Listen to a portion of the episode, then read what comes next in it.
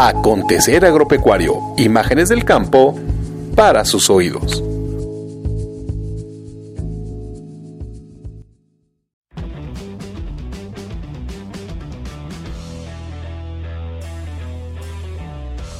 Amigos acontenautas, qué maravilla contar con su atención a esta nueva edición del quincenario de Acontecer Porcino.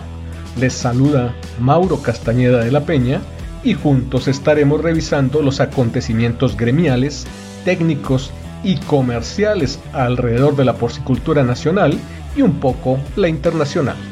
¡Comenzamos!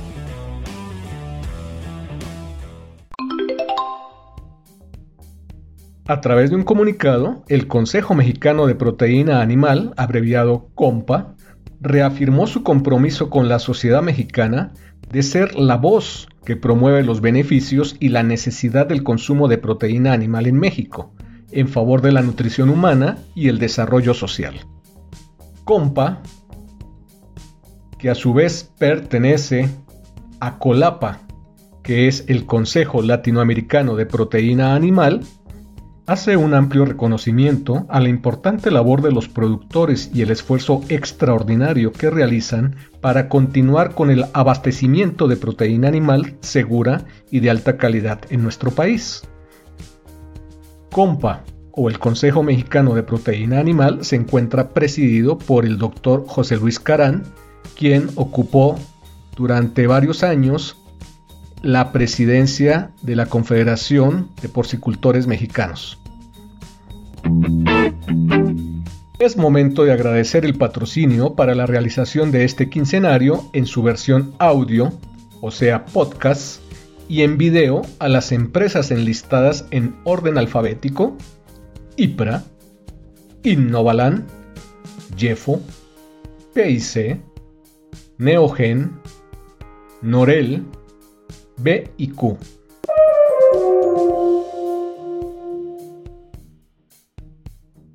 Los productores de cerdo de Estados Unidos se enfrentan a una crisis financiera y de bienestar animal sin precedentes y han pedido una tabla de salvación al Congreso de su país, dijo Howard Roth, presidente del National Pork Producers Council. La solicitud la acompañaron de un documento que describe la situación del cual extractamos lo siguiente. Para la semana del 2 de mayo instalaciones de procesamiento de carne de cerdo inspeccionadas por USDA procesaron solamente 1.550.000 cerdos. Durante la misma semana del año pasado, se faenaron 2.360.000 cerdos. Se esperaba que el sacrificio de este año para la semana del 2 de mayo fuera de más de 2.400.000 cabezas. Con los niveles actuales de capacidad, más de 170.000 cerdos listos para el mercado por día no pueden ser procesados.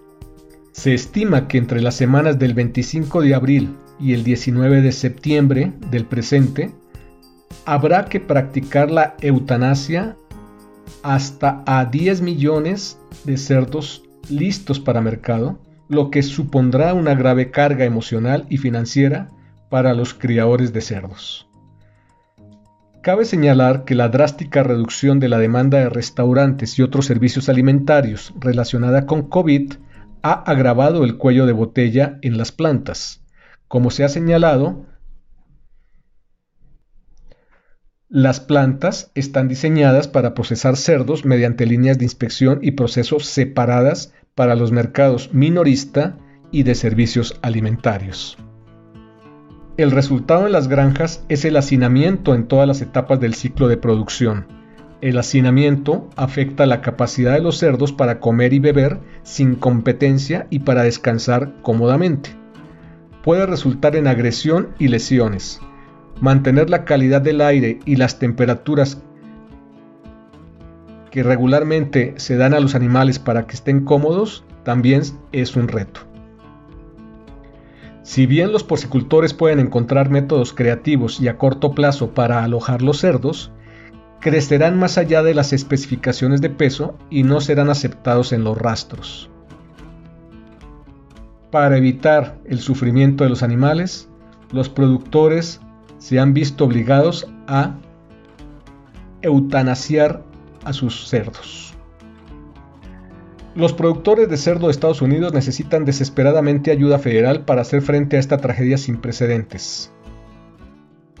La National Pork Producers Council busca autorización del Congreso para financiar los siguientes programas de USDA y poder paliar la situación. 173 millones de dólares para la asistencia de, emergencia de la agencia de USDA que atiende a la ganadería, a las abejas y a los criados de peces en situaciones de emergencia, y así compensar a los productores retroactivamente al 19 de abril, los que no pudieron comercializar debido al cierre de plantas o a la desaceleración. Piden además un paquete de 505 millones que se repartirían 250 para USDA AFIS para pagar la eutanasia y la despoblación. Y 255, o sea, el resto, para el Servicio Nacional de Conservación de Recursos y el Organismo Federal de Manejo de Emergencias para facilitar la eliminación responsable sin afectar el ambiente. Ante la difícil situación en Estados Unidos ya planteada por la detención de los cerdos con peso a mercado en las granjas debido a la falta de plantas de procesamiento, se han escuchado diversas voces con opciones que podrían permitir aumentar el tiempo de estancia de los animales. Es el caso de algunos ajustes nutricionales que enumeran el doctor John Patience y la doctora Laura Greiner de la Universidad Estatal de Iowa. Ellos mencionan ajustes que tienen sus pros y sus contras, por supuesto, pero que al final pues son opciones que están sobre la mesa y que pudieran servir para ciertos productores en sus granjas. Entre las acciones está aumentar importantemente el nivel de fibra, reducir la proteína bruta y el aminoácido esencial, reducir los niveles de sal en la dieta, aumentar la temperatura ambiente, restringir el suministro de agua, por supuesto, todo en niveles que no comprometan el bienestar animal. El documento completo lo podrán consultar en el portal de Acontecer Agropecuario. Los veterinarios especialistas en cerdos de Estados Unidos también han emitido su voz para apoyar y poder superar la difícil situación del mercado porcícola en Estados Unidos hoy por hoy. Ellos como técnicos han elaborado una guía con la recomendación de cómo realizar la despoblación de manera humana en las diferentes granjas. La información muy completa define las técnicas a manejar dependiendo de las circunstancias, edades y otros factores de los animales. La guía la pueden consultar revisando el link que encontrarán en la contenota respectiva dentro de Acontecer Agropecuario. Se ha llegado a mencionar como válvula de escape para aliviar esa presión de los cerdos en las granjas de Estados Unidos sin poderse procesar el que sean enviados a México en pie para su procesamiento en los rastros y plantas mexicanas. Consultamos el tema con los productores y con los veterinarios. La entrevista fue con Heriberto Hernández, presidente de la OPORPA, y con la doctora Janine Rivas, presidente de AMBEC. Escuchemos qué nos dijeron al respecto. Si bien hay un, requerimiento por la autoridad americana para generar la hoja de requisitos para cerdo importar cerdo en pie en México, eh, hay argumentos muy sólidos en la cuestión sanitaria para impedir el flujo de animales vivos hacia nuestro país. Por ese lado, sí, la industria porcina mexicana está tranquila, puesto que hemos hecho un trabajo en conjunto con Senacica, con los médicos especialistas en cerdos y nosotros los productores para eh, generar eh, los argumentos sólidos y suficientes para que hasta el día de hoy no se genere esa hoja de requisitos ni se genere eh, en, un futuro ni cercano. En ese sentido está la industria tranquila en que el cerdo en pie no va a entrar a México porque realmente sería un, riesgo enorme, enorme eh, poner en riesgo nuestra sanidad y nuestro trabajo de muchos años. Desde el Senacica nos pidieron la opinión a un grupo de, eh, profesionales, vamos a decir, eh, involucrados en el sector porcícola, entre ellos AMBEC, y nosotros documentamos eh, junto con el grupo técnico de OPORPA, documentamos el riesgo zoosanitario que pudiera ser ¿En qué sentido? En que hay enfermedades en Estados Unidos que incluso están en la lista de la OIE, en la lista 1 de la OIE, que no tenemos en México, eh, específicamente, o que no han sido diagnosticadas en México. El virus del Séneca, entre una, por ejemplo. PIC puso en circulación un documento llamado Estadísticas del Mercado LATAM, primer trimestre del 2020, donde, donde da a conocer información de los principales países porcícolas de la región. Referente a México, el informe señala lo siguiente. El ritmo de crecimiento de la producción en México sigue la tendencia de los años previos en el primer trimestre del año, hablamos de un 4% más. Un mayor número de animales sacrificados debido al incremento del hato nacional y posiblemente un mejor estatus sanitario podría explicar este crecimiento. Durante el 2019, el principal origen, Estados Unidos, que representa 80% de las importaciones, permanece menos 1.2%, representando 10.000 toneladas menos. Le siguen España y Chile, que también muestran menos entrada de producto al mercado nacional. El aumento de las importaciones provenientes desde Canadá cubre levemente la caída de los otros países. Las exportaciones en 2019 crecieron 28% versus el año anterior. México ha fortalecido los envíos a Japón, principal destino, como consecuencia de los acuerdos comerciales. Sin embargo, una parte importante del crecimiento lo explica un aumento de envíos a China, especialmente en la última parte del año. Por otro lado, los envíos a Corea del Sur han decrecido 15%. El primer trimestre del año muestra una caída en margen bruto para el productor promedio la caída de los precios del cerdo sigue la curva de estacionalidad anual y posiblemente con una caída más acentuada debido al impacto en el mercado por efecto del COVID-19.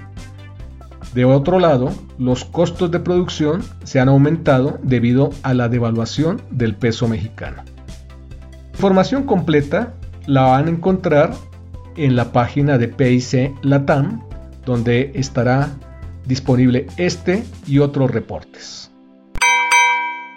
Y siguiendo con los números y estadísticas de la información sectorial porcícola, reseñamos los comentarios del ingeniero Luis Fernando Aro director general del Consejo Nacional Agropecuario, quien, a través de un webinar denominado Situación actual y perspectivas del sector agroalimentario ante el COVID-19, hizo un análisis que permite ver en contexto la situación de la porcicultura nacional. El ingeniero Aro mencionó que para el sector pecuario, el ser un proveedor de alimento para todo el país lo ha mantenido en pleno funcionamiento. El procesamiento de cárnicos ha estado en niveles favorables. Sin embargo, el sector entero está a la expectativa de las decisiones por parte de las autoridades enfocadas a la movilidad. Al detallar lo que acontece en el subsector porcícola, las noticias no resultan tan buenas.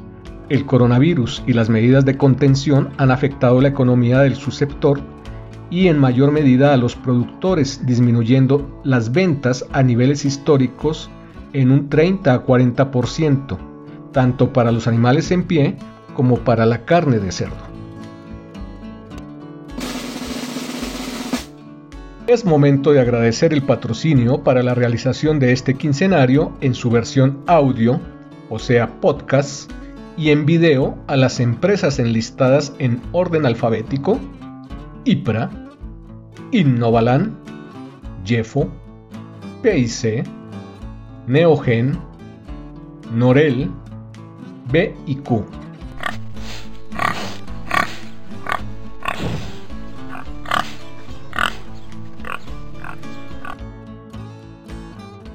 En una demostración clara de que todos somos una sola salud, IPRA puso a disposición instalaciones y equipos de biotecnología para la lucha anti-COVID en España. Los directivos de la empresa señalaron que llegaron a un acuerdo con las autoridades sanitarias para eh, facilitarle a los hospitales de la provincia de Girona hacer uso de las instalaciones que consisten en laboratorios de última tecnología eh, con diagnóstico para PCR, lo que permitió la gestión y la obtención de resultados de los tests de coronavirus SARS-CoV-2. Además, IPRA, mediante el uso de impresiones 3D, fabrica piezas para la confección de respiradores, que igualmente son suministrados a los hospitales de la región. Recuerden que para hacer un mejor uso del tiempo de los quincenarios, solamente hacemos un resumen de los más importantes datos de cada una de las acontenotas. Si quieren conocerlas a fondo, entren al portal www.acontecer-medio-agropecuario.com. Otra empresa española que también hace su aportación a los temas de bioseguridad tan necesarios en esta época es Norel, empresa cuyo negocio principal es desarrollar, fabricar y comercializar ingredientes para la alimentación animal y que está de hecho cumpliendo 40 años. Su producto Nordecin, que es un desinfectante soluble para instalaciones, equipos, personal e implementos de la industria pecuaria, está elaborado a partir de sales cuaternarias de amonio y por supuesto está disponible en Norel México y sus distribuidores. La comunicación digital se ha fortalecido de una manera impresionante en estos tiempos de confinamiento y los webinars han sido una herramienta muy útil para mantener la comunicación de las empresas con sus clientes y prospectos. A continuación, una lista de algunos de los webinars que se estarán presentando los próximos días relacionados con producción porcina. El martes 19 de mayo a las 9 de la mañana se impartirá el webinar El valor de la bioseguridad en la producción animal en tiempos de salud y enfermedad, presentado por Marisabel Caballero y Felipe Freitas y es patrocinado por EW Nutrition. Ese mismo martes a la 1 pm inicia Perspectivas de la economía latinoamericana por COVID-19, impartido por Jorge Quirós y es un webinar auspiciado por PIC. Y para cerrar el mismo día, martes 19 a las 5 pm, el tema Bases racionales para la terapéutica porcina será presentado por el profesor Alejandro Sorazi en un webinar auspiciado por Bayer. Para el jueves 21 a las 11 de la mañana, el tema que nos reunirá será la porcicultura ante los efectos del COVID-19, retos y oportunidades, impartido por Víctor Ochoa. Esta conferencia virtual es coordinada por CONAFAP y Granjas Carrolls. Y ya para el cierre de la semana, en las horas de la tarde, 6 pm el día viernes 22, tendremos la plática mensual de Ambeco en formato webinar, que en esta ocasión atenderá el tema sub y sobredosis, uso responsable de antibióticos, a cargo de Alejandro Weinstein de Laboratorios Zampar. Hemos llegado al final del quincenario de Acontecer Porcino 217. Esperamos la información presentada les sea útil. Protéjanse de la infodemia mantengan sana distancia de las noticias falsas e incendiarias que circulan en Internet. En nuestro portal y redes sociales garantizamos contenidos de valor. Es momento de agradecer el patrocinio para la realización de este quincenario en su versión audio, o sea podcast, y en video a las empresas enlistadas en orden alfabético, IPRA, Innovalan, Jeffo, PIC, Neogen, Norel, B y Q. Sus comentarios son muy bien recibidos en el email aconteceragropecuario arroba edicionespecuarias.com o en el WhatsApp 55 48 73 32 20. Hasta pronto.